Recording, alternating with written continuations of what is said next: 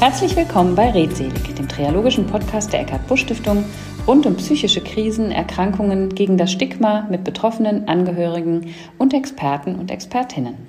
Und in dieser Folge dürfen wir Ellen Westphal und Jochen Schmauk-Langer bei uns im Podcast begrüßen zu dem Projekt Kunst für die Seele Museum erleben. Schön, dass ihr beiden da seid. Herzlich willkommen. Vielen Dank. Danke. Insofern sprechen wir dieses Mal mit Experten und Expertinnen. Muss ja gendergerecht hier bleiben. Ellen und Jochen, wir kennen uns ja schon länger und ich fange jetzt mal Ladies First mit dir an. Ellen, du bist Schulleiterin der Johann Christoph Winter Schule in Köln und wir kennen uns letztlich über deinen Mann, den kannte ich vor dir. Und dann über deine Tätigkeit als Lehrerin in der Tat und weil wir recht bald nach der Gründung der Stiftung gemeinsame Kunstprojekte gestartet haben. Erzähl doch noch mal ein bisschen was zu dir und auch zur Arbeit an der Schule. Ja, unsere, also ich bin seit 2019 Schulleiterin an der Johann Christoph Winter Schule. By the way, Johann Christoph Winters war Begründer des Hennessyen Theaters. 222-jähriges Jubiläum dieses Jahr.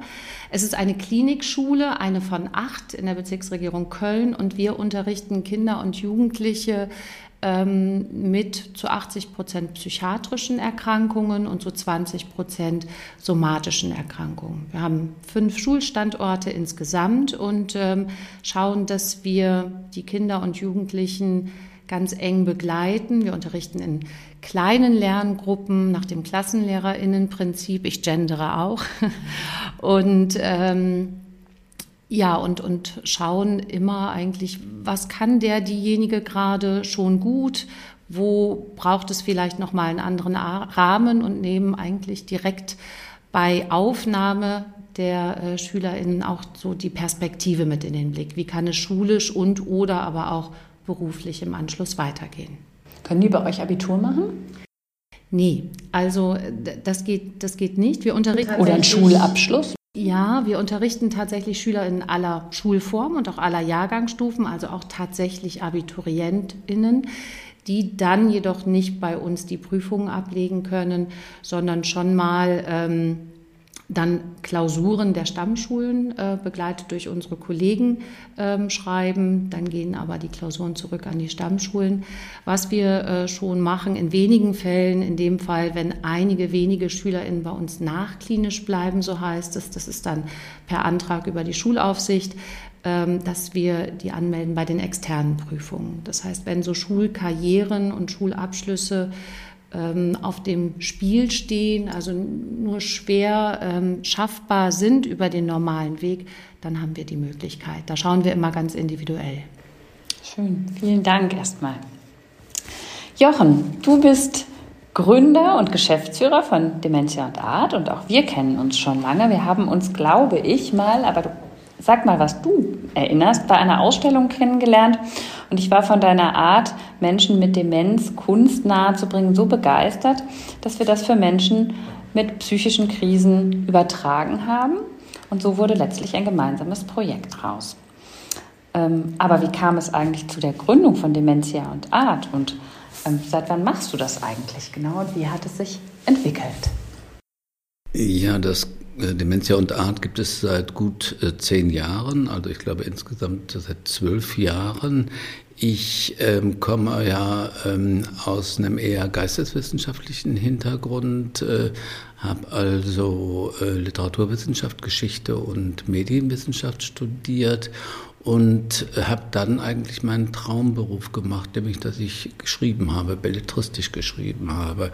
Und ähm, äh, es hat eine lange Reihe von Jahren gedauert, bis ich äh, die ersten äh, Veröffentlichungen hatte und ähm, dann ähm, hat das eine Reihe von Jahren gut geklappt und äh, auch bei namhaften Verlagen, Kiepenheuer oder Ammann Verlag und ähm, eine ganze Reihe von Literaturpreisen oder Literaturförderpreisen, also unter meinem Mädchennamen, wenn man so will. Ähm, und ähm, da, irgendwann ging das aber nicht mehr. Also war ich dann nicht mehr erfolgreich, jedenfalls nicht so erfolgreich, wie ich sein wollte.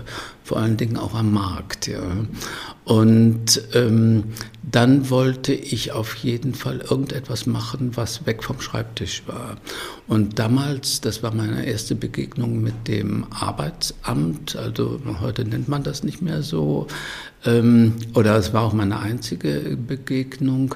Und da hatte man mir, weil ich ja sonst nichts gelernt hatte, ähm, ähm, vorgeschlagen, es gibt eine neue Qualifikation, ähm, die dazu befähigt, Menschen mit Demenz ähm, äh, eine Alltagsbegleitung und Beschäftigung zu geben. Und das war damals ganz neu vom Gesetzgeber eingezogen, weil es immer mehr Menschen mit äh, dementiellen Veränderungen gab.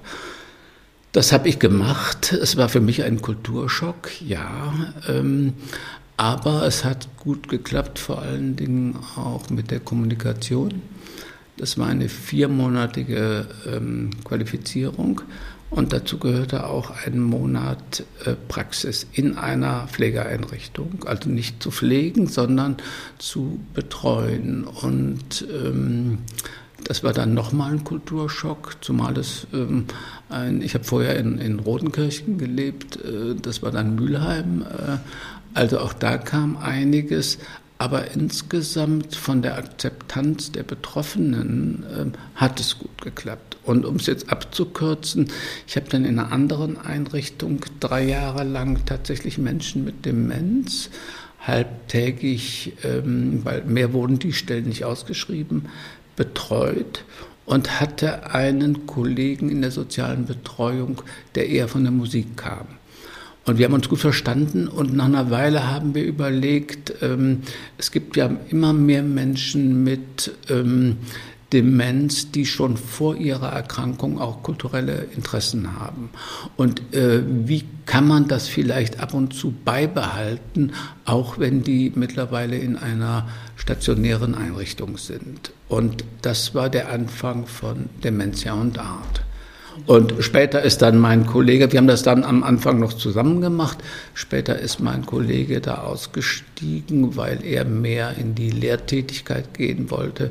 Und ich habe mich dann wieder in die Freiberuflichkeit geschmissen. Ja. Und seither äh, ist dann das eine zum anderen gekommen. Das heißt, dass Dementia und Art mittlerweile im ganzen deutschsprachigen Bereich Angebote macht, hörigen Fortbildung. Das wusste ich gar nicht, dass du mal geschrieben hast. Jetzt muss ich mal glatt heute Abend recherchieren, was da alles so unter deinem Mädchen am erschienen ist. Wie ist der genau?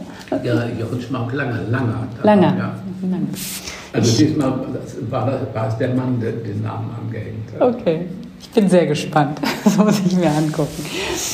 Ja, jetzt hast du schon ein bisschen erzählt, es geht um Kultur ähm, und in unserem besonderen Fall und in dem Projekt, über das wir sprechen wollen, geht es ums Museum. Das heißt also um die Idee mit Menschen, die in Krisen sind, die psychische Erkrankungen haben oder psychische Einschränkungen haben, ähm, gehst du ins Museum und so sind wir damals auch zusammengekommen. Erstmal wir drei und dann haben wir die Gruppe ein bisschen ergänzt noch, um ähm, andere Organisationen und Einrichtungen, die auch Gruppen äh, mit hineingebracht haben. Es hätte aber den Podcast gesprengt, wenn wir jetzt alle mit an den Tisch geholt hätten und wir waren sozusagen so ein bisschen die Geburtsstunde. Ja, lasst uns, erzählt ihr doch mal ein bisschen, wie das aus eurer Sicht gelaufen ist, wie wir mit dieser Umsetzung begonnen haben. Es gab ja die Idee, wir, wir probieren das mal aus. Das, was geht, das, was bei Demenz geht, auch bei anderen psychischen Erkrankungen. Das war, glaube ich, damals unsere erste, unser erster Gedanke. Nein. Wo fange ich an? Ähm, Ziel. Jochen hat es, glaube ich, ganz zu Beginn ähm, mal formuliert. Das Ziel soll sein, dass die Menschen eine schöne Zeit im Museum erleben. Und ähm, ich denke, dass das steht so über allem. Also das gilt zum einen für die Jugendlichen. Wir machen es mit Jugendlichen, so ab Klasse 7 würde ich sagen. Ähm, aber das gilt auch für die Erwachsenen, weil dann kam als nächstes Jahr auch hinzu ähm, die Kölnring GmbH. Das heißt, Jochen, du bist ja auch mit ähm, psychisch erkrankten Erwachsenen dann ins Museum gegangen.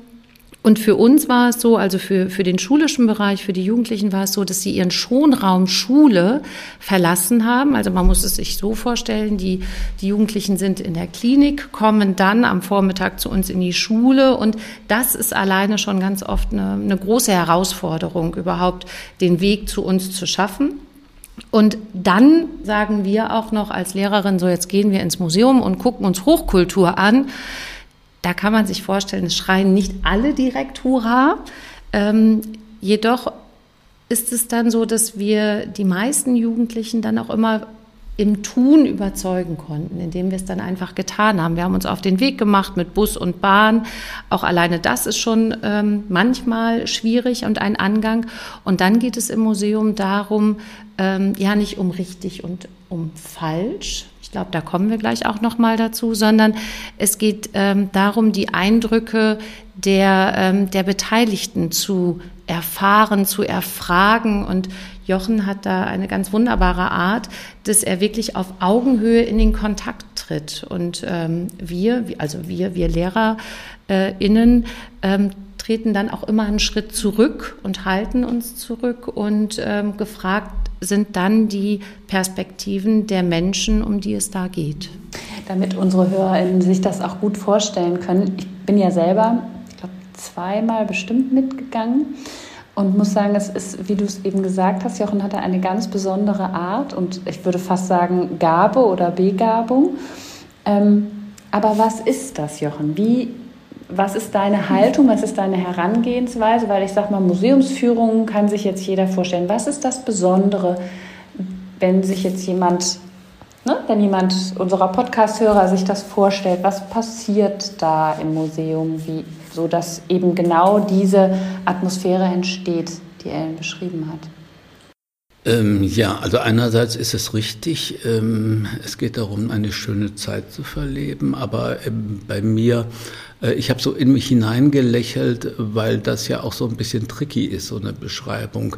Weil mir ist zugleich klar, dass das sowohl für Schülerinnen wie auch für Erwachsene äh, eine, auch eine herausfordernde Zeit ist. Also ich weiß von den Begleiterinnen, ich sehe es auch den Schülerinnen an, um jetzt nur mal äh, von der Gruppe zu sprechen, äh, dass die hinterher oftmals erschöpft sind und äh, zumal auch ähm, zum Teil ja gesagt wird oder beschrieben wird, dass die Konzentration bei den Einzelnen in der Regel äh, oft nach 15, 20 Minuten äh, versiegt, ja, oder äh, deutlich abnimmt und äh, die Führungen, die äh, wir gemeinsam machen, äh, dauern in der Regel wenigstens 60 Minuten und die allermeisten Jugendlichen, die halten darüber äh, über diese Zeitspanne durch. Warum? Ich mache das auf diese durchgehende Interaktivität. Ähm, ähm, äh, ich führe das darauf zurück, ja, dass das wirklich von mir ähm, ähm, von vorne bis hinten durchgezogen wird und nicht, dass ich in etwa äh, am Ende einer Bildbetrachtung äh, dann viel erzählt habe und zum Schluss dann nochmal frage, ähm, ob da jemand ähm, noch etwas sagen möchte oder ob man eine Frage hat, sondern die Wahrnehmungen, das Entdecken, wie ich das nenne, das äh, kommt von den Schülerinnen her oder von den Besucherinnen, die in der Gruppe sind. Äh, niemand muss etwas beitragen oder sagen, aber jeder ist eingeladen. Und bei Wahrnehmungen gibt es kein falsch und richtig in dem Sinne, sondern es ist die Wahrnehmung einer Person an dieser Stelle zu diesem Bild oder Objekt, zu dieser Emotionalität, die da gezeigt wird auf dem Bild, zu diesem Sachverhalt.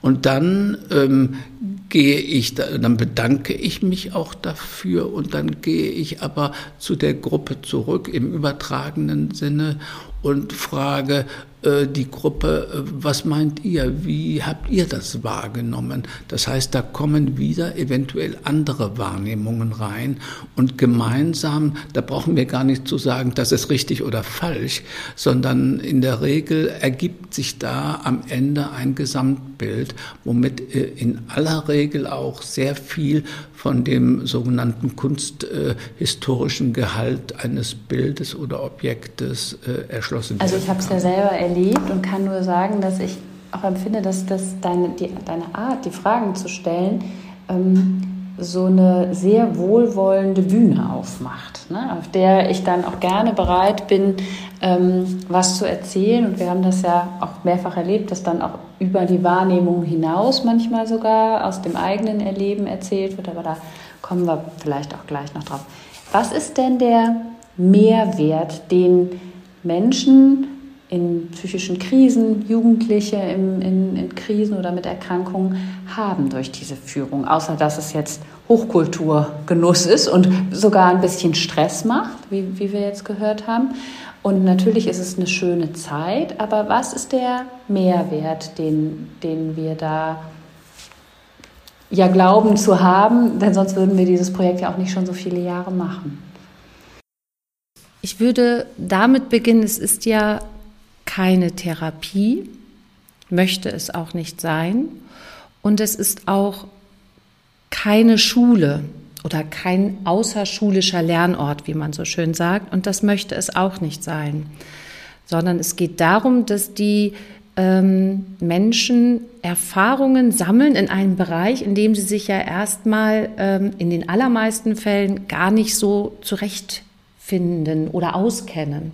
Und der Jochen beginnt eigentlich jede, jedes Bild mit so, was seht ihr? Und das ist so eine offene Frage und er hat auch eine, ne, durch, durch die Art, die ist so wunderbar, geht sie auf jeden zu. Und mein Eindruck ist, dass jeder etwas sagen kann, aber nicht sagen muss. Also es ist so ein, ein, ein druckfreier Raum. Und ähm, dann kommen in den allermeisten Fällen Antworten, auch von denen, die, ähm, von denen man es vielleicht gar nicht so erwartet hätte. Da kommen Antworten und vielleicht beim zweiten Bild dann spätestens merken alle, es gibt tatsächlich kein richtig und kein falsch, sondern es kommt darauf an, was ich hier ähm, sehe und, und ähm, was, was, wie ich das Ganze jetzt hier einordne und sehe. Was ist der Mehrwert? Das ist eine gute Frage. Vielleicht gerade, dass es kein außerschulischer Lernort ist und keine Therapie. Es wird danach, es passiert ja was mit den Jugendlichen, die machen sich Gedanken. Der Jochen sucht ja auch ähm, Bilder gezielt aus. Das heißt, man, alle kommen, auch wir, die wir dabei sind, ins Denken und mach, wir machen uns unsere Gedanken, aber die werden danach nicht nochmal aufgearbeitet, nachbearbeitet, besprochen, sondern es kann so stehen bleiben.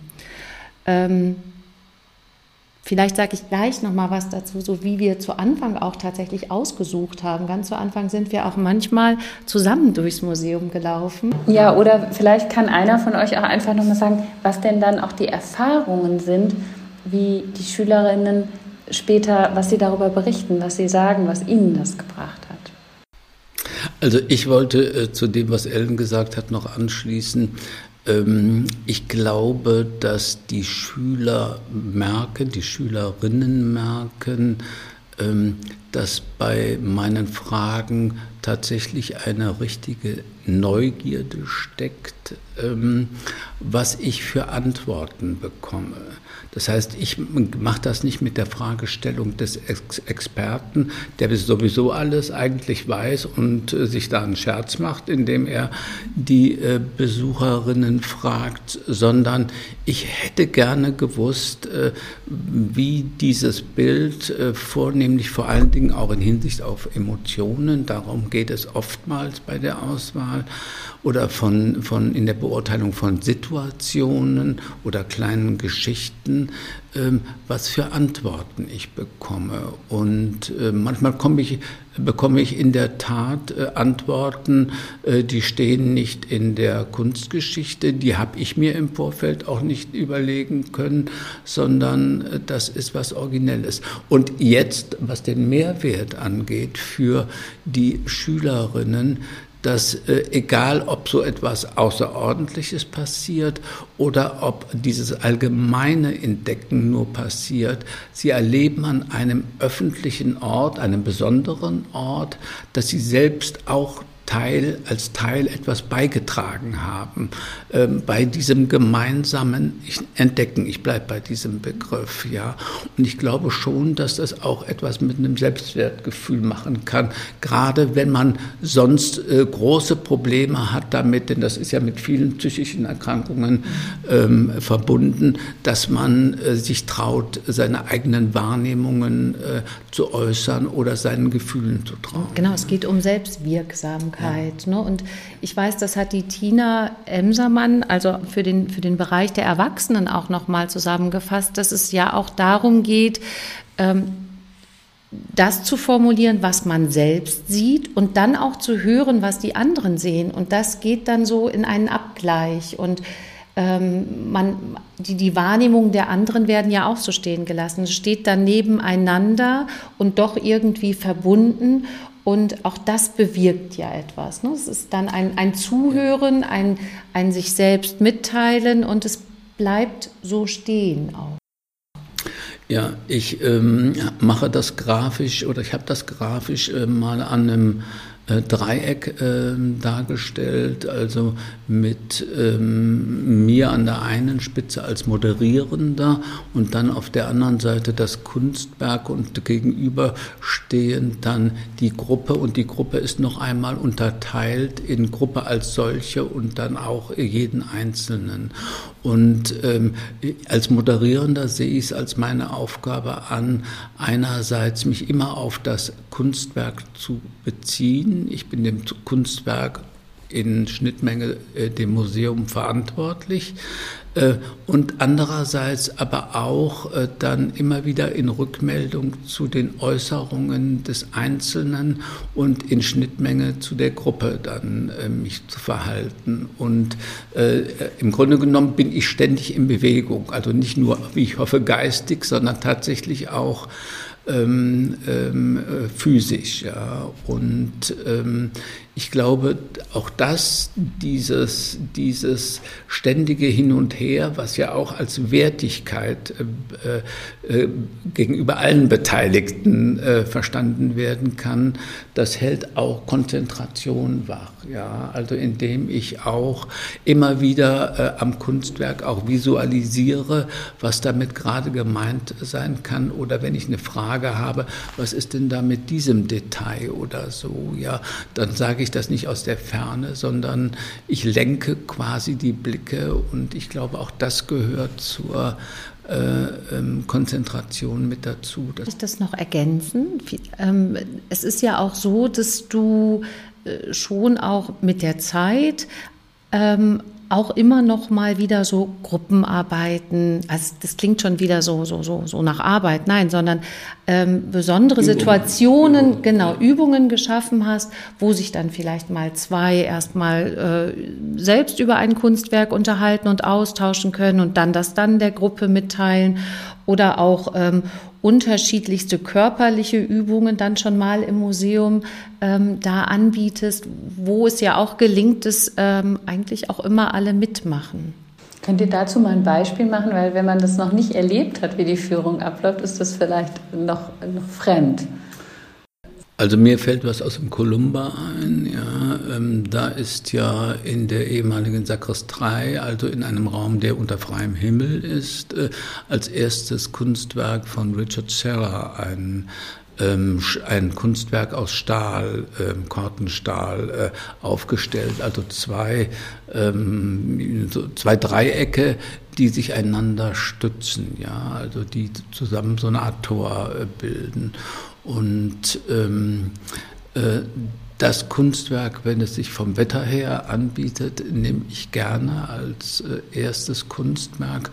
Und dazu ist mir dann eine Übung eingefallen. Ähm, erst gucken wir uns das Kunstwerk an, überlegen, was das sein kann. Wir gucken uns auch zum Beispiel diesen brüchigen Boden an, ja, der ja für ein Museums- oder für ein Kunstgegenstandsuntergrund sehr untypisch ist. Ähm, Und ähm, ich, ich lasse auch die, dieses Kunstwerk mit Namen versehen. Ähm, also ich nenne praktisch nie bei einem Kunstwerk den Künstler. Ja, also zumindest erst ganz am Schluss oder erst, wenn es nachgefragt wird. Ähm, und ich lasse dann auch zum Beispiel Namen äh, für das Kunstwerk ähm, geben. Äh, was ich jetzt eigentlich sagen wollte, war, ähm, ich habe dann eine kleine Körperübung gemacht, dass ich auf der Basis dessen, dass ich äh, gefragt habe, vor allen Dingen, ob man sich vorstellen kann, diese, dass, ob diese Einzelteile auch einzeln stehen könnten oder ob die wirklich einander stützen müssen. Das ist im Grunde genommen das Zentrum des, des Kunstwerks. Und dann habe ich daraus eine Übung gemacht, äh, dass äh, jeweils zwei sich zusammentun sollen und sich äh, nur mit dem Zeigefinger berühren sollen und so einmal den Raum umrunden sollen. Ja, ob sie das schaffen. Und es ist die Aufgabe, nicht den Kontakt zu verlieren. Ja. Und äh, wir wissen ja, dass Berührung an sich schon ein Problem sein kann für ähm, solche Gruppen und dann natürlich auch diese Konzentration aufrechtzuerhalten, wenn das wirklich etwas ähm, Lebensentscheidendes sein könnte, wie es tatsächlich Richard Serra äh, im Grunde genommen abgeleitet hat, weil er seine Erfahrungen aus Auschwitz äh, in diesem, also äh, von, von Primo Levi, dem, dem italienischen Juden- und Widerstandskämpfer, ähm, ähm, und danach hat er auch dieses Kunstwerk genannt, die Untergegangenen und die Geretteten. Und ich habe dann immer gefragt, welcher Teil sind, sind die Untergegangenen und welcher Teil sind die Geretteten. Und dann konnte sich jeder dafür entscheiden, ja, ähm, äh, welcher Teil welcher sein könnte. Und ich habe das auch immer begründen lassen. Und vielleicht noch das, weil das, glaube ich, bei den meisten Dingen, wenn ich eine Aufgabe stelle, dann frage ich gerne auch immer, warum hat man es auf diese Art und Weise äh, äh, gelöst oder warum hat man den Teil und nicht den Teil ausgesucht für mhm. sich selbst, ja. Und ich mache es dann ganz bewusst und möglichst empathisch, dass ich frage, äh, sagst du uns auch, warum du dir das ge genommen hast oder gewünscht oder benannt hast, weil ich dann nämlich da, äh, darauf hoffe, dass äh, darüber, über die Namensnennung und über diese Begründung etwas von, äh, vom, vom Privatleben, also vom, vom Leben oder von der Verfasstheit desjenigen mit in die Antwort hineinkommt über das Kunstwerk dann aber, ja. Und äh, das ist, glaube ich, das, was ich im Kern gerne erreichen möchte. Mhm. Aber das ist auch das, was wir, glaube ich, ähm, alle erlebt haben, wenn wir mal mit dir da waren, was dann wirklich so die ganz besonderen Momente sind. Und Ellen, du kannst da bestimmt auch noch von ein, zwei erzählen. Das fände ich auch schön, wenn wir ein, zwei solche Momente mal hier noch darstellen können, wo nämlich hm, über diese Auseinandersetzung mit der Kunst in dieser Form es gelingt, ähm, dass jemand auf sich selber schaut, der vielleicht auch manchmal in einer in anderen Form der oder in einer Form der Therapie gar nicht so direkt erreichbar ist, wenn die direkte Frage gestellt wird, aber über diese Auseinandersetzung und Bildbetrachtung auf einmal Rückschlüsse auf sich zieht und sagt, ja, aber ich empfinde manche Dinge dann so und so. Ne? Wenn dann so eine Dinge abstrahiert werden, dann kommt dieser Rückschluss auf sich. Das, also ich selber habe da ja ziemlich berührende Momente miterlebt. Hast, erinnerst du welche? Ich, ich komme da immer wieder auf mein wunderbare, auf, auf die wunderbare ähm, Stunde, die wir hatten im Museum Ludwig ähm, in der Helge Young Ausstellung. Der Jochen schmunzelt schon, weil das war wirklich eine ganz, ganz tolle Ausstellung. Also es gab, ähm, wir haben uns äh, mehrere ähm, Dinge von der Helge Young angeschaut. Ich glaube, es war so 2018 hatte sie eine Sonderausstellung im Ludwig.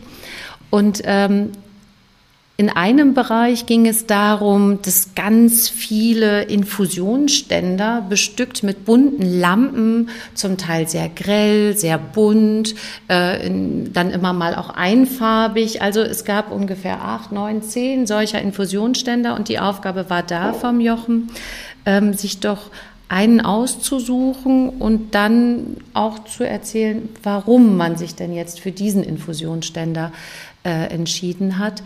Und da hat sich ein Jugendlicher einen ganz bunten Grellen ausgesucht und sagte, das erinnert mich an die Geschichte, äh, an die unendliche Geschichte von Michael Ende, der Nachtwald Pellegrin, der ja allmorgendlich zu Staub zerfällt.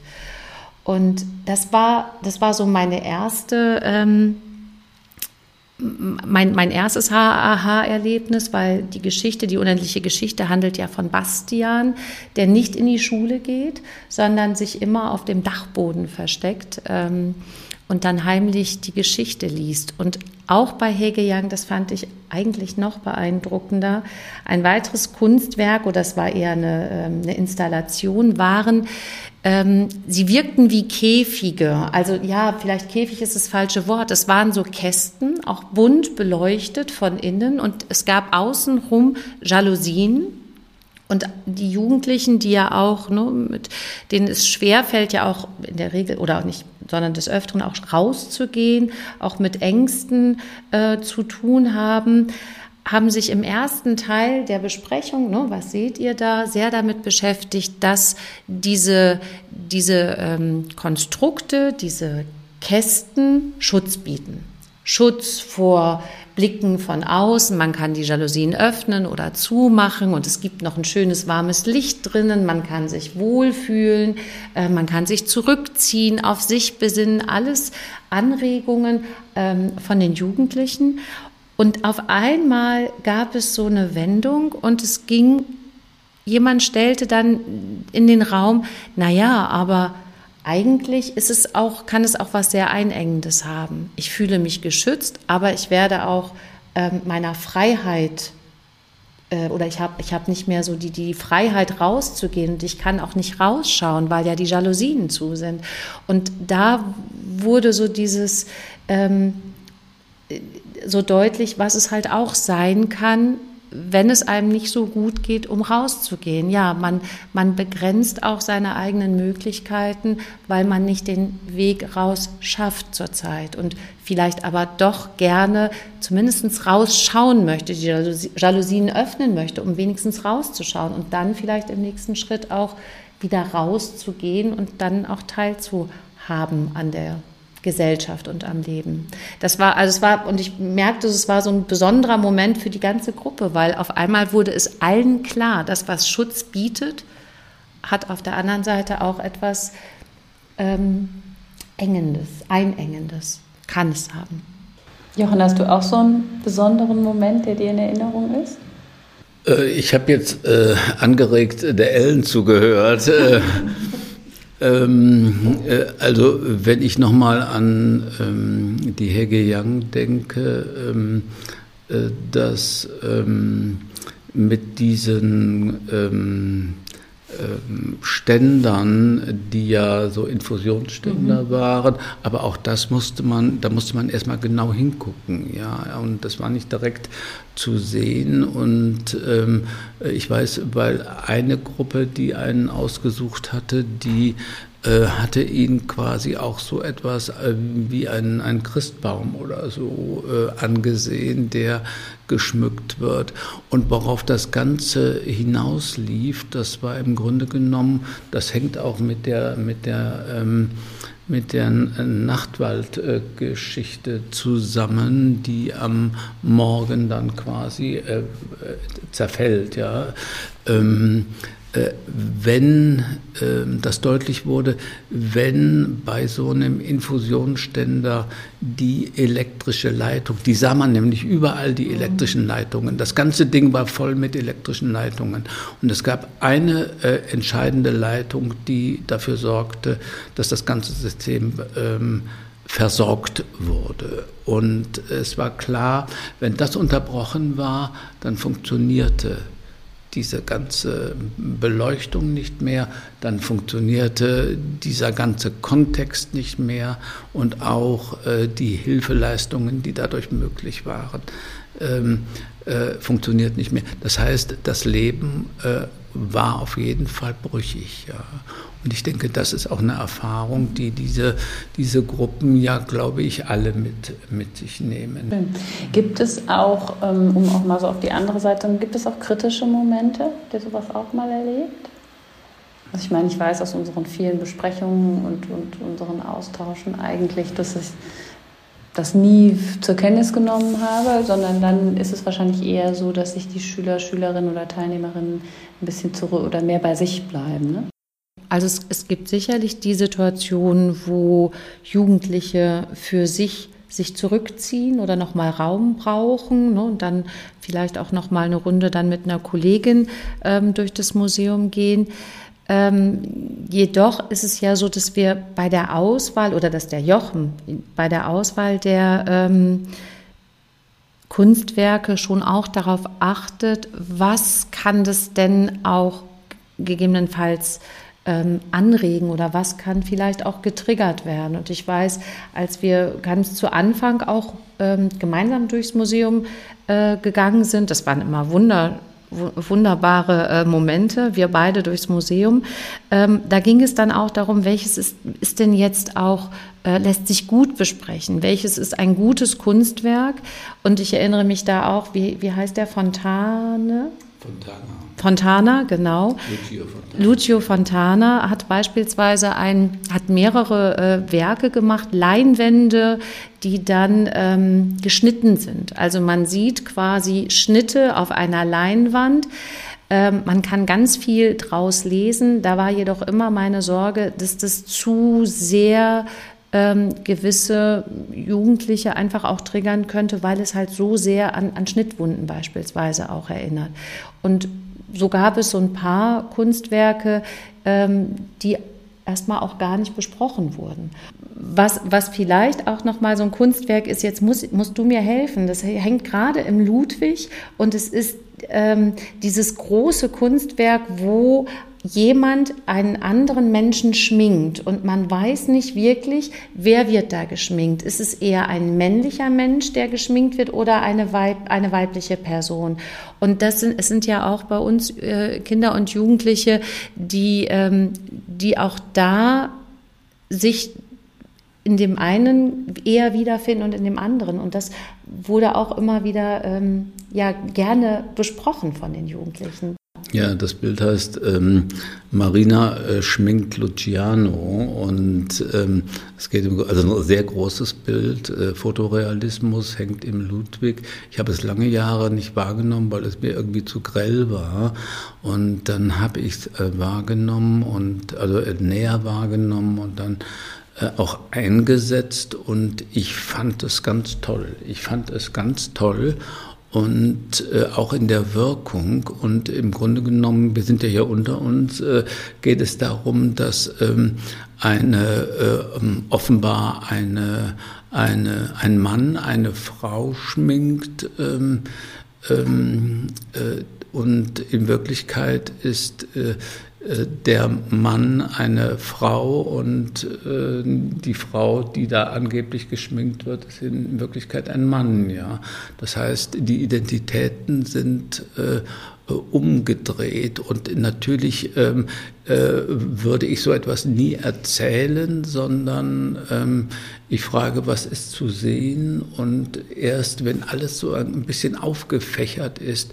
erst dann kommt die Frage, aber die Frage kommt auf jeden Fall, ähm, äh, ist es denn sicher, dass, äh, also wenn das nicht schon vorher von der Gruppe selbst gekommen ist, ähm, äh, ist es denn sicher, dass das ein Mann oder dass das eine Frau ist? Und ähm, äh, ist das heute, wie ist das heute? Ist das eine Frage von Identität oder spielt man mit Identität? Ist das wie im Karneval äh, oder ist das, ähm, also solche Fragen, ja, und ähm, äh, ich denke, dass das Bild ähm, so ähm, wichtig geworden ist in bestimmten Kontexten. Das hängt natürlich auch mit gesellschaftlichen Entwicklungen der letzten 10, 15 Jahre zusammen. Und äh, es war immer so, dass ich das sowohl bei Demenzgruppen, wenn es sich irgendwie ergibt, äh, ergeben hat und dann natürlich auch sowieso bei Menschen mit äh, psychischen Beeinträchtigungen äh, äh, immer so gehalten habe, dass ich versuche, gesellschaftliche Entwicklungen, die die äh, höchstwahrscheinlich auch ja mitbekommen haben, äh, auch wenn wir die so nicht benennen, ähm, dass ich das im Bild versuche ähm, wahrnehmen zu lassen. Ähm, vielleicht noch mal eine Frage, die so in die Tiefe geht, bevor wir mal so einen kleinen Block machen zu den organisatorischen Dingen. Wie lange dauert die Führung? Ihr habt das zum Teil gerade schon gesagt. Wie viele gehen damit? In welche Museen gehen wir? Wie wird es organisiert? Und zwar die Frage, wie muss man sich das vorstellen? ihr habt gesagt, das Ziel ist die gute Zeit. Und wir sehen, es gibt auf jeden Fall einen Mehrwert, den wir jetzt beschrieben haben. Es ist keine Therapie. Findet es sich denn, finden sich denn Aspekte wieder in den Therapien? Erlebst du das, Ellen, dass du das Gefühl hast, ja, da gibt es Schülerinnen Schüler, die haben da offensichtlich irgendwie so ein Thema genommen und es hat sie, oder es hat sie irgendwie wahrnehmbar weitergebracht? Wir machen ja im schulischen Kontext, und ich denke, das gilt ja auch ähm, für den Erwachsenenbereich, keine Therapie in dem Sinne. Was man sehen kann, auch im Nachklang, ist, dass es die Jugendlichen und auch die Erwachsenen berührt. Ähm, es ist ja so, dass gerade auch im Erwachsenenbereich die Menschen immer wieder auch mitgehen, sich immer wieder, man muss ja auch sagen, aufraffen. Und auch wir haben es versucht, wir haben ja eine sehr wechselnde Schülerschaft, aber auch wir haben es versucht, es ähm, über einen begrenzten Zeitraum wiederhol zu wiederholen, sodass einfach auch die gleichen Schüler häufiger teilnehmen konnten. Und auch da ähm, war klar, sie, sie haben einen Mehrwert. Sie gehen gerne mit. Sie beteiligen sich dann vielleicht auch schon beim ersten Bild von vornherein aktiver und ähm, gehen gerne und nehmen es auch für sich an. Ähm, und diese kleinen Momente, wie beispielsweise bei Hege Young, bei den, ähm, bei den Käfigen, sage ich jetzt doch mal, oder aber auch bei dem Bild, das wir gerade besprochen haben, das sind ja Momente, die, die entdeckt ja jeder Jugendliche, jeder Erwachsene für sich und stellt dann beispielsweise fest, weil der Titel der Bilder wird ja immer erst am Ende gesagt, naja, vielleicht ist es auch in diesem Fall gar nicht so wichtig, ist es jetzt ein Mann oder eine Frau, wer da wen schminkt, sondern es kommt auf meine Wahrnehmung an, wie ich es denn wahrnehme. Und beides kann aber so stehen bleiben. Und das sind ja Dinge, die kann man gar nicht unbedingt in, in Worte fassen, aber das sind ähm, Dinge, Perspektiven, Wahrnehmungen, die jeder so für sich dann auch mitnimmt. Ja. Aber ich glaube, das kann man abschließend auf jeden Fall sagen. Es ist ja so wertvoll, was, ne, was da erlebt wird. Das merkt man atmosphärisch, das merkt man in den Rückmeldungen. Wir haben ja auch einige, das müssen wir vielleicht an der Stelle auch mal erwähnen, auf unserer Website durchaus auch ein paar ja, Feedbacks, Rückmeldungen, Artikel stehen, ähm, die zum Teil auch sehr, sehr berührend sind und die alle zeigen, dass es irgendetwas zumindest macht mit den Jugendlichen, mit den Teilnehmerinnen. Ich würde da gerne noch etwas anschließen, nämlich, ähm, dass, glaube ich, auch jetzt aus den Beschreibungen deutlich geworden ist, äh, ähm, gerade auch, weil wir keinen schulischen Kontext wollen, äh, weil wir keinen th therapeutischen Kontext wollen. Und ich lege großen Wert darauf, dass ich keinen Bildungsinput geben will. Ja? Und ich glaube, dass die Schülerinnen oder auch die Erwachsenen, die daran teilnehmen, das Gefühl haben, sie müssen nichts an Fachwissen oder besonderen Kenntnissen mitbringen, um sich über ein Bild äh, unterhalten zu können oder äh, sich an einem Entdecken beteiligen zu können. Und ich glaube, das ist eine wichtige Erfahrung überhaupt äh, in der, in der Wahrnehmung äh, von Kunst, aber auch überhaupt auch von, von Menschen, weil ich glaube, im Zentrum dieses gemeinsamen Entdecken steht, dass alle lernen, genauer hinzugucken. Ja? Und gerade auch äh, Kunst äh, macht zu 95 Prozent die Darstellung von Menschen oder dem, was sie tut, äh, tun, aus.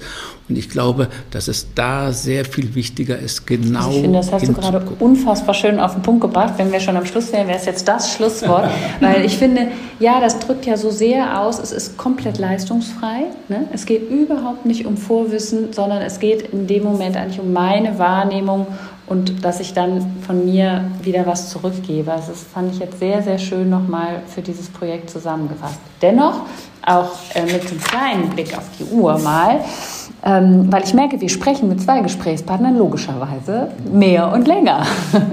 Aber alles gut.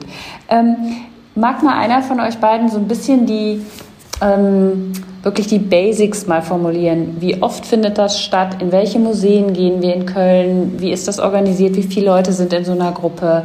Ähm, wie lange dauert es?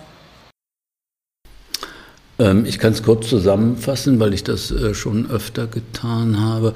Also ich denke so, die, wir haben eine Obergrenze von Betroffenen, das sind so 10 bis 12 Personen, weil ansonsten äh, funktioniert das Format nicht mehr, weil ja jeder irgendwie auch äh, zu Wort kommen äh, soll, wenn er das möchte. Ähm, das andere und dann eben mindestens zwei ähm, Begleiterinnen. Ähm, und äh, dann, äh, wie oft, äh, also, oder über die Dauer habe ich schon was gesagt, das soll so zwischen 60 und maximal 90 Minuten sein. Ähm, und wir gucken uns in der Zeit in der Regel so zwischen drei, vier, nicht sehr viel mehr äh, Kunstwerke an. Das können Bilder sein, das können Objekte sein. Und wir machen das in fünf beteiligten Häusern in Köln, also sehr angesehenen Häusern, das Museum Ludwig, das Wallraf-Richarts-Museum, das äh, Columba, ähm, das Schnütgen, also das äh, Museum für geistige äh, Kunst. Dann haben wir jetzt, glaube ich, schon vier und ähm, äh, es könnte auch sein, dass noch dazu kommt dann das Kölnische Stadtmuseum. Und was, worauf ich mich besonders freue, ist eine Sonderausstellung im Ostasiatischen Museum zu einer modernen Künstlerin.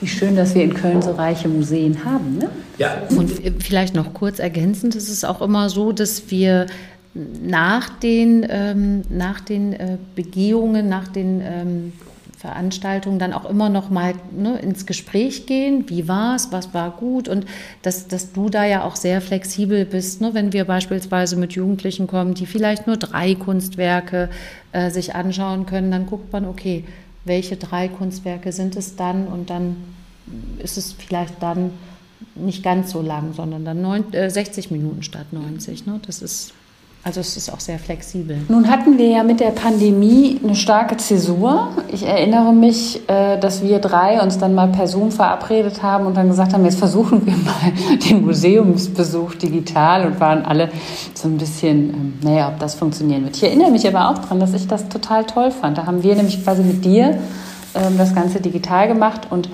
ähm, vielleicht mal ein kurzer äh, Einblick darin, wie das ganze Format digital funktioniert, weil inzwischen sowohl digital als auch interaktiv wird es ja auch gemacht.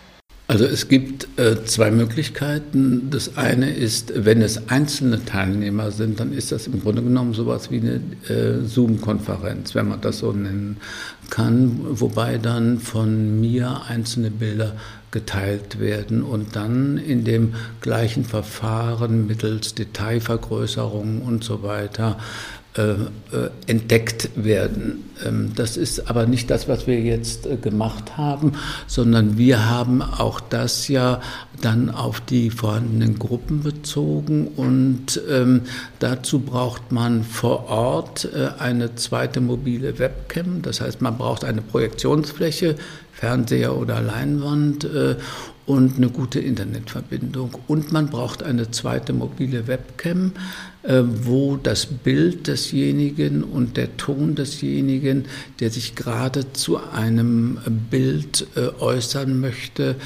ähm, eingefangen wird. Und ich kann mich dann unmittelbar mit ihm darüber unterhalten. Und zugleich ist das auf der Bildoberfläche, der Projektionsfläche für die ganze Gruppe. Heißt aber ja eigentlich, du kannst durch alle Museen dieser Welt spazieren. Ganz genau, das tue ich mittlerweile auch. Ja. Also nein, nicht spazieren, sondern ja. es sind ausgewählte Digitalisate, weil wenn ich spazieren wollte, es gibt auch dieses Format, aber das ist technisch äh, deutlich äh, aufwendiger. Da braucht man drei Personen mindestens für und das ist richtig teuer für die Museen. Ja. Wir haben das im Bereich ähm, ähm, psychische Erkrankungen dann nach der Pandemie äh, erstmal eingestellt, weil äh, alle froh waren, wieder ins Museum zu kommen. Im Bereich Demenz ähm, ist das mittlerweile dieses digitale Gruppenformat der große Bringer. Ja. Also ich habe Kontakte dann äh, oder Seniorenhäuser im ganzen deutschsprachigen. Ja, das finde ich großartig. Ne? Also auch so was wäre vor der Pandemie nie denkbar gewesen. Ja, ne? Ja. Und jetzt gerade in Seniorenheimen und ne, wie, wie schön ist das für die. Ne? Ähm, aber gerade auch, weil du jetzt schon die Verbreitung angesprochen hast, denn das ist ja noch so was anderes. Jetzt hören uns vielleicht auch Hörerinnen zu äh, im Bundesgebiet und ähm, ich weiß, wir machen das in Köln. Ich weiß aber auch, dass es das, glaube ich, in nicht so vielen anderen Städten gibt. Aber du bildest Leute aus. Vielleicht sagst du da noch mal ein bisschen was zu, zu, diesem Form, zu dieser Ausbildung in, in diesem Format. Ja, sehr gerne. Ähm, da kann ich auch direkt wieder meine äh, Kolleginnen, mit denen ich das ja entwickelt habe, das war dann äh, die Ellen und das war die Tina Emsermann, von der auch schon die Rede war, für Erwachsenengruppen. Wir haben äh, schon äh, vor der, unmittelbar vor der Pandemie ein solches Schulungsformat ähm, entwickelt, damit ähm, Museumsmitarbeiterinnen, die so etwas auch machen wollen in ihrer äh, Einrichtung, in ihrem Museum, beziehungsweise ähm, ähm, ähm ein, ein Lehrpersonal oder aber ein äh, therapeutisches Personal, was äh, solche Gruppen äh, auf deren Seite daran beteiligen ähm, wollen, ähm, dass die ein, eine Schulung, eine Handhabung bekommen, wie man so etwas am besten gestalten äh, sollte, aufgrund unserer Erfahrungen.